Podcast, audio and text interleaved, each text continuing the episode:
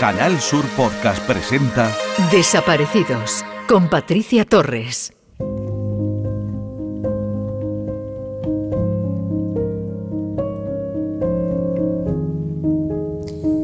Asociación de Familias y Amigos de Personas Desaparecidas de Córdoba, AFADECOR. Asociación de Familiares de Desaparecidos, AFADES. Fundación ANAR. Fundación Europea por las Personas Desaparecidas, CUESE Global. Asociación de Familiares de Víctimas de Desaparición y de Delito Violento en el Extranjero, Nunhago El Cartes. Asociación de Voluntarios Digitales en Emergencias en la Comunidad de Madrid. Asociación Metro a Metro. Asociación Niños sin Derechos. Asociación de Familiares de Personas Desaparecidas sin Causa Aparente Intersos. OSOS desaparecidos son algunas de las asociaciones y fundaciones más representativas de los familiares de personas desaparecidas. Todas las que he mencionado son entidades sin ánimo de lucro. Están formadas por familiares de personas desaparecidas y también por mujeres y hombres que de forma altruista y generosa muestran su solidaridad a través de su colaboración voluntaria. Son las encargadas de ayudar y asistir a los familiares de personas desaparecidas que viven estas terribles situaciones. Asimismo, intentan difundir a nivel nacional y europeo todos los casos con el objetivo de aumentar la sensibilidad social y la colaboración ciudadana. A su vez, estas asociaciones colaboran conjuntamente con instituciones, autoridades y otras entidades públicas o privadas que trabajan para mejorar los protocolos de atención y planes de actuación en estos casos. Todas ellas comparten los mismos objetivos, entre ellos y de forma prioritaria, la creación de un estatuto de la persona desaparecida como ley específica para dar la respuesta jurídica necesaria a la compleja realidad de las desapariciones.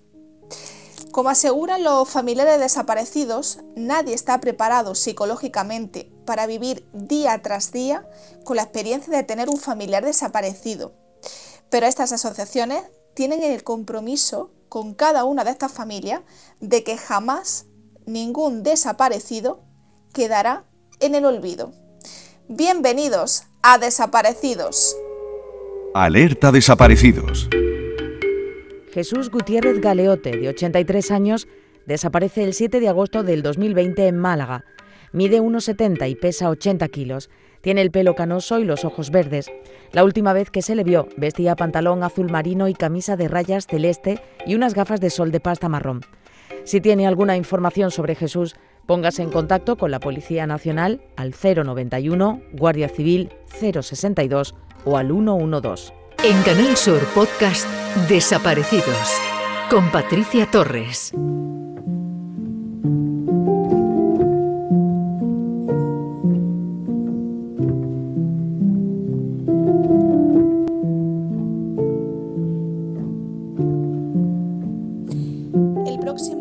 De septiembre se cumplirán seis años de la desaparición de Rafael Muriel, de 58 años, en Adamuz, Córdoba. Su rastro se pierde en el entorno del Hospital de los Morales, a donde acudió para que lo ingresaran porque llevaba 10 días sin la medicación con la que se trataba su esquizofrenia. Vestía pantalón vaquero y camiseta blanca, desde entonces, ninguna noticia sobre su paradero, a pesar de las cuatro batidas realizadas por iniciativa de la familia con unos pocos voluntarios. Seis años llenos de incertidumbre, impotencia y dolor para todos sus familiares. Hoy nos acompaña Ángela, cuñada de Rafael. Bienvenida y gracias por estar hoy en Desaparecidos. En primer lugar, Ángela, quería preguntarte cómo está y en qué punto se encuentra el caso de tu cuñado, Rafael? Bueno, pues el caso ahora mismo estamos pues sin saber nada. Se hicieron batidas. Mm, como bien tú has dicho, él fue al hospital y bueno, hicimos una batida por allí, aparte de todas las que hicimos alrededor del pueblo. A los nueve meses después de desaparecer sin saber nada, se, hacemos una batida en el entorno de los Morales, donde se habría visto por última vez y la búsqueda pues fue sin éxito. Vino policía local de Adamú, protección civil, también una unidad canina de protección civil de Santiponce, Sevilla, y bueno, se dividieron entre equipos con guías caninas y perros, pero tampoco hubo éxito. Luego, al año y dos meses, es cuando se hace una batida entre Adamú y Pedrabá con Policía Nacional y Guardia Civil que duró pues unas cuatro horas, o sea, tampoco sin éxito. Luego se reanuda el caso por una vecina que declaró que la última vez, esa misma noche, la había visto aquí en el, en el pueblo. Pues entonces hacemos una batida a los cuatro años y ocho meses con policía civil y policía judicial, porque ya se nos cambió el caso. Y lo, lo último que tenemos es que estuvo en el pueblo.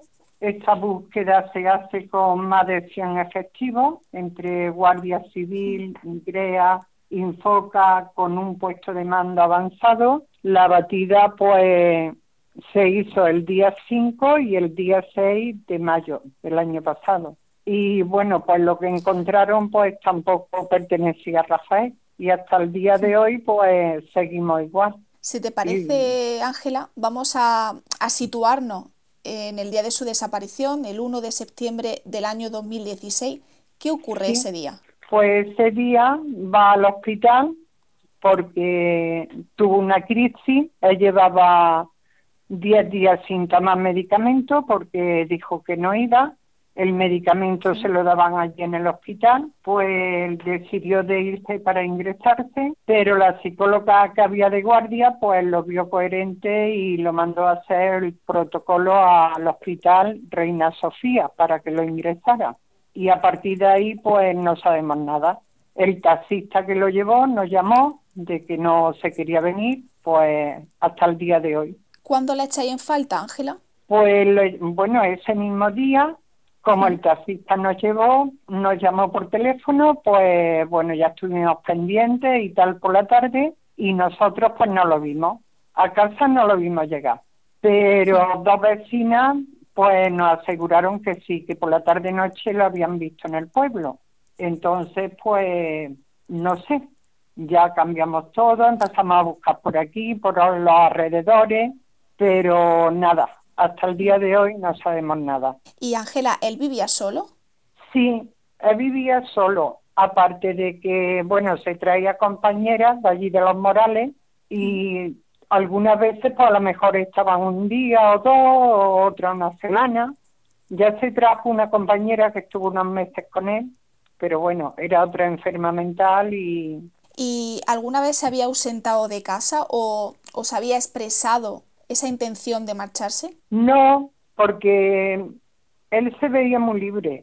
Él con esta última que se trajo sí que llevábamos ya tres días sin verlo, entonces pues ya preguntamos y tal y se había ido con, con la chica esta que se trajo, se habían ido a otro pueblo, pero vamos, luego volvieron.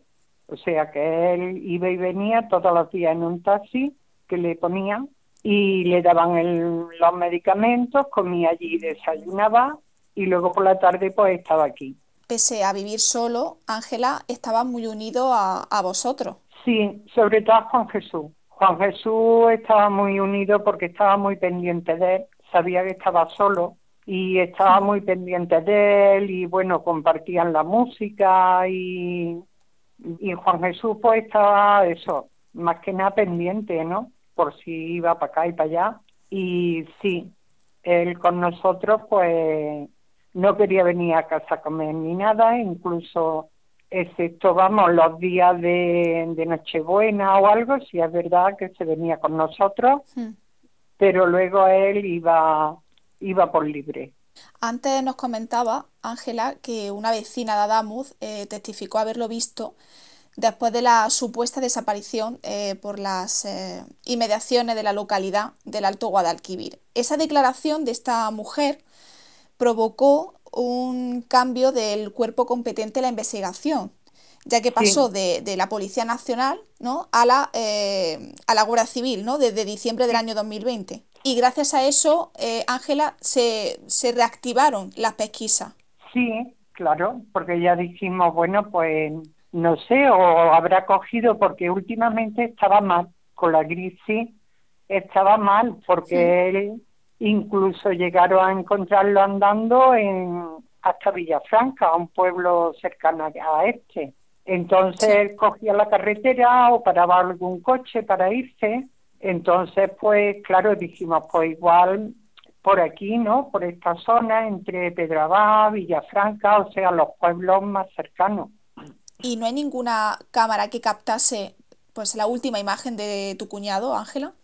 Nos dijeron que habían venido en el coche de línea, pero no, se pidieron las cámaras y ese día las cámaras no estaban. Estuvimos hablando con el chofer, vamos, el que normalmente venía aquí, y ese día tampoco vino ese.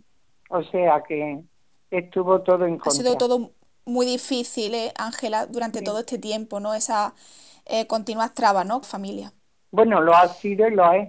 Hay otra testigo que dijo haber visto a, a Rafael discutiendo con otra persona en la puerta de su casa. No sé si vosotros le habéis dado veracidad a este testimonio.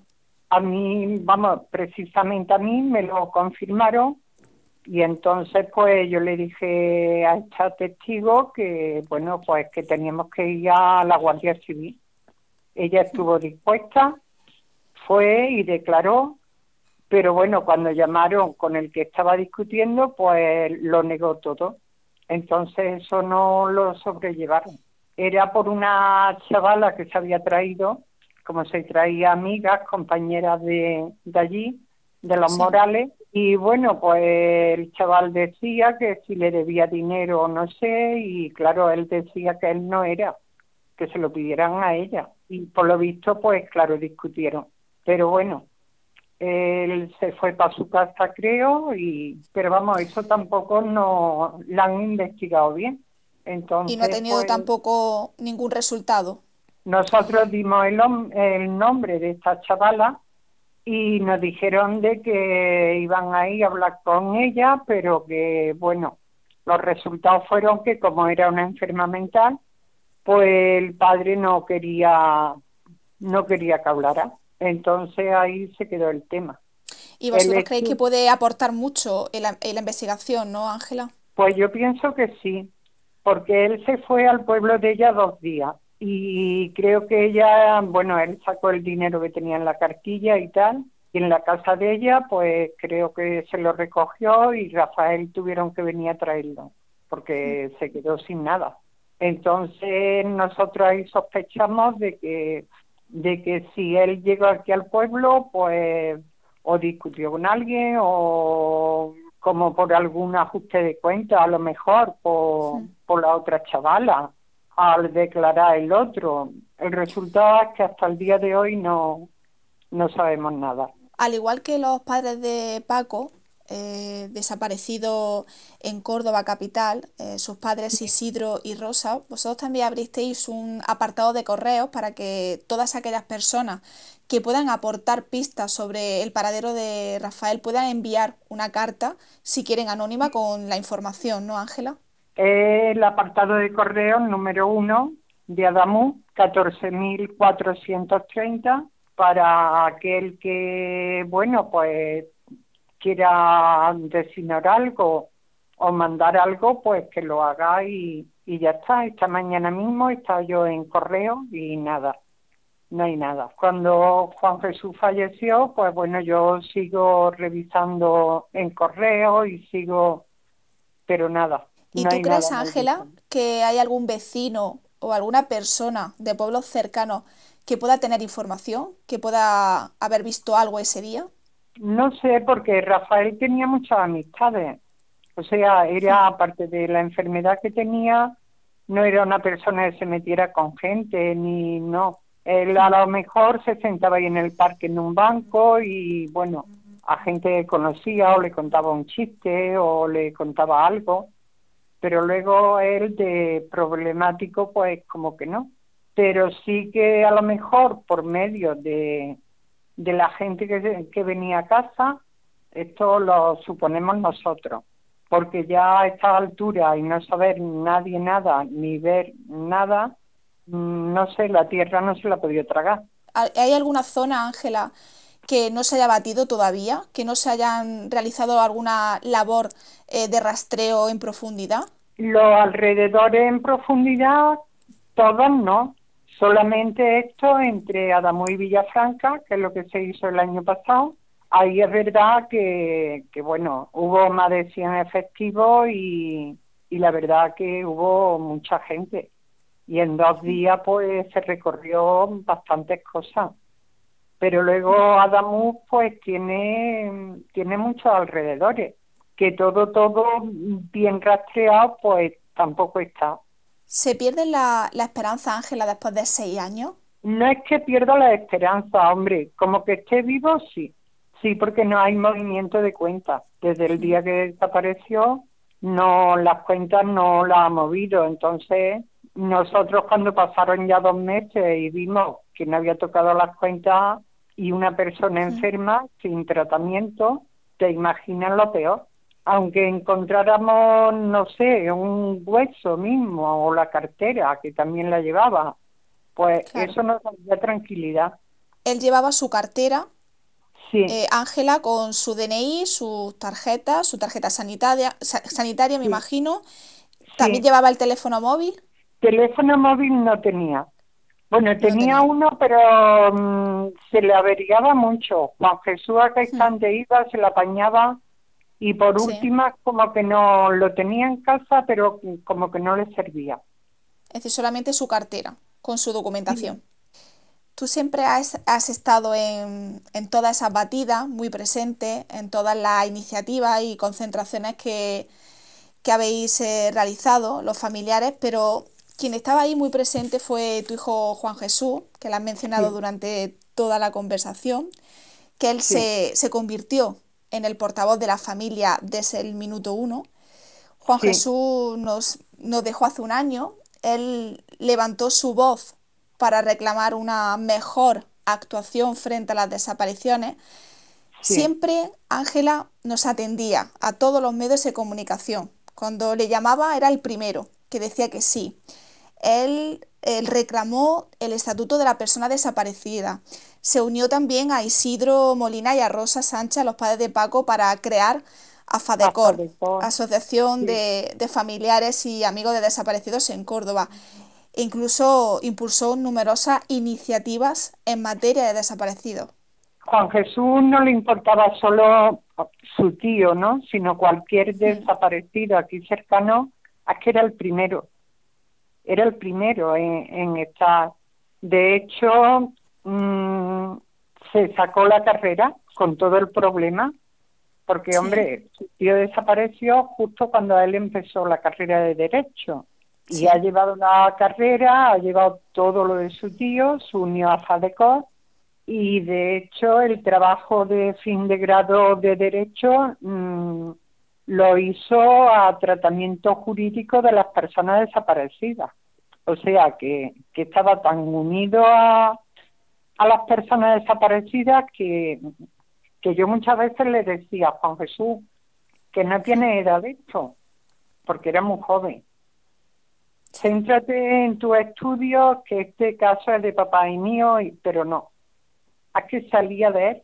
Hmm. Él se enteraba de lo más mínimo, incluso ni nos avisaba, ya que se iba y, y por ayudar y por estar a que le salía, o sea, le salía de adentro. Sí, él se desvivía. Eh, tú bien lo decías, no solamente por su tío, sino también por todos los desaparecidos. Y en los últimos días también siguió de manera directa esas nuevas búsquedas de la Guardia Civil para, para localizar a, Rafael. De hecho, el pobre se tuvo que quedar solo porque yo este día me ingresaba y, y se quedó solo con todo el equipo que vino. O sea que yo pienso que Juan Jesús ha tenido mucho sufrimiento y un cúmulo de cosas que, que se le ha llevado. Sí. Aunque no esté con, con nosotros, entre nosotros, tú quieras seguir ese camino que siguió tu hijo porque él seguro que le hubiese gustado que alguien tomase el testigo, que alguien se convirtiese en el portavoz de la familia. Y ahí estuviste en el Senado, en el Día de las Personas Desaparecidas, Ángela. Sí. sí, porque no me encontraba bien, la verdad es que no. Pero yo sabía que Juan Jesús tenía que estar ahí. Y bueno, en lo que pueda ayudar, en lo que no tengo la base de él, no tengo el nivel, pero bueno, en lo que pueda sí. Sí, porque yo creo que Juan Jesús esto jamás lo hubiera dejado. Además estaba volcadito, vamos. Tenía su hora de estudio, pero lo demás, si Isidro, por ejemplo, lo llamaba, él no le importaba la hora que fuera, que cogía y se iba. Y con QCD, pues estaba muy orgulloso de, además que lo decía, que si no fuera por las fundaciones, es que él estaba orgulloso de, de ir y hablar con Paco y hablar con, si tenía que ir a Madrid, pues me lo decía el día de antes, ¿eh? Me decía, mamá, que queda con Isidro y con Paco que me voy. Y yo le decía, pero Juan Jesús, por Dios, no te puedes. Y no, él salía de él de que tenía que ir, que era una obligación y que él decía que lo que hiciera era para que sirviera para algo, claro. que tenía que servir para algo, que no era pasearse ni sino que había que luchar y que había que que eran personas lo que se estaban buscando. Y esa, quería decir, eh, Ángela, que esa, bueno, esa experiencia personal de tener a, su tío desaparecido, pues antes lo comentaba, ¿no? Lo llevó al, terreno eh, profesional, eh, realizó un trabajo fin de grado que versaba sobre la causa de las desapariciones y me imagino que ese trabajo de tanto esfuerzo que realizó Juan Jesús verá la luz porque aportó muchos datos interesantes. Sí, de hecho, hombre, estoy muy agradecida de Paco y Anabel que vinieron a vernos. Sidro y Rosa, pues igual, han venido ya varias veces a vernos también. Y bueno, pues le comenté que si algo le hacía falta de apuntes de cosas que tenía Juan Jesús, que aquí los tenía. Y de hecho se llevaron el trabajo de fin de grado, se lo dejé para que lo tuvieran en las fundaciones. Le han sacado copia y lo tienen. A mí me encantará leerlo, ¿eh, Ángela? Pues yo, hombre, no sé, pero vamos, yo en las fundaciones pues se lo dije que si le servía de algo, pues que aquí lo tenían, tanto esto mm. como muchas cosas que tiene de trabajo de, de haber hecho de la fundación y de eso que aquí están que si sirve para algo, de ayuda para algo, pues aquí están en casa. Seguro que sí, seguro que eso va a ayudar mucho a, la, a las causas de las desapariciones. Para terminar, eh, Ángela, a mí me gustaría escuchar tu llamamiento, ese mensaje que quieres que llegue a la sociedad, a las autoridades o a instituciones. ¿Qué mensaje te gustaría mandar? Pues un mensaje pues que cuando una persona desaparece, que por favor que, que empiecen a buscar desde el minuto uno, que somos muchas familias las que estamos rotas por tanta espera, por tener que esperar tanto una ayuda. Eso afecta, repercute en familia, en situación psicológica, en física y el cansancio ya puede con todo las familias necesitan ayuda psicológica. No puede ser, o sea, que te tengas que buscar la vida, ¿no? Si quieres una poca de ayuda. Pues ese mensaje tiene que llegar a un destinatario, eh, Ángela, eh, porque, bueno, son seis años de la desaparición de tu cuñado, hay muchísimas familias en la misma situación, eh, casos con de una duración mucho más amplia, ¿no? Que han pasado 15, 20 años, ¿no? Y, esa, y ese dolor se alarga en, en el tiempo, ¿no, Ángela? Sí, sí se alarga. Hmm. Él escribió que con el tiempo se olvidan las cosas, yo creo que el dolor lo llevaba en la piel, no en el alma, porque esto te afecta y no, no se supera. Intenta superarlo, tienes que tirar para adelante, pero esto es sobrevivir esto no es vivir. Pues Ángela, te agradezco que hayas estado hoy en Desaparecido. Ya sabes el cariño que te tengo, te mando un abrazo enorme, de verdad, y mucha fuerza. Pues muchas gracias y a vosotros por acordaros y sobre todo de Juan Jesús. Este ha sido nuestro pequeño homenaje a él, que también le hubiese gustado, ¿no? Todo ese trabajo y toda la labor que ha hecho por los desaparecidos y, y teníamos que agradecérselo de alguna manera, Ángela.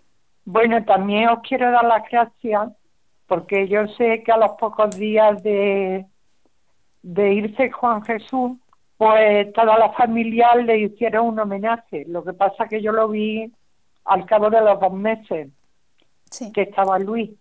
Y la verdad que, bueno, pues quiero darle las gracias a todos y a vosotros sobre todo. Y espero vernos, no sé, el año que viene, el 9 de marzo. Sí, Vamos, que aquí tenéis vuestra casa, ¿eh? Que cuando queráis, pues nada más que llamarme y... Lo sé, Ángela, muchas gracias, como siempre, por tu generosidad y por todo el cariño que nos tiene. Un abrazo muy grande. Muy bien, a vosotros. Alerta desaparecidos. Jesús Muñoz Armenteros, de 61 años, desaparece el 29 de mayo del 2016 en Jaén. Mide 1,60 de estatura y pesa 70 kilos. Podría encontrarse por la zona del Castillo de Santa Catalina, la Vía Verde, la Imora o el Neveral. Si tiene alguna información sobre Jesús, póngase en contacto con la Policía Nacional al 091, Guardia Civil 062 o al 112.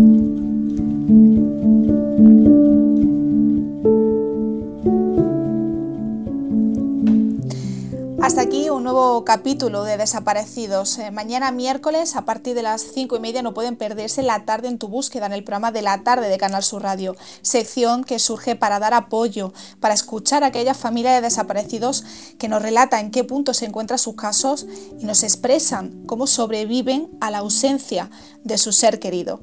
Gracias por estar ahí y les espero en el próximo programa.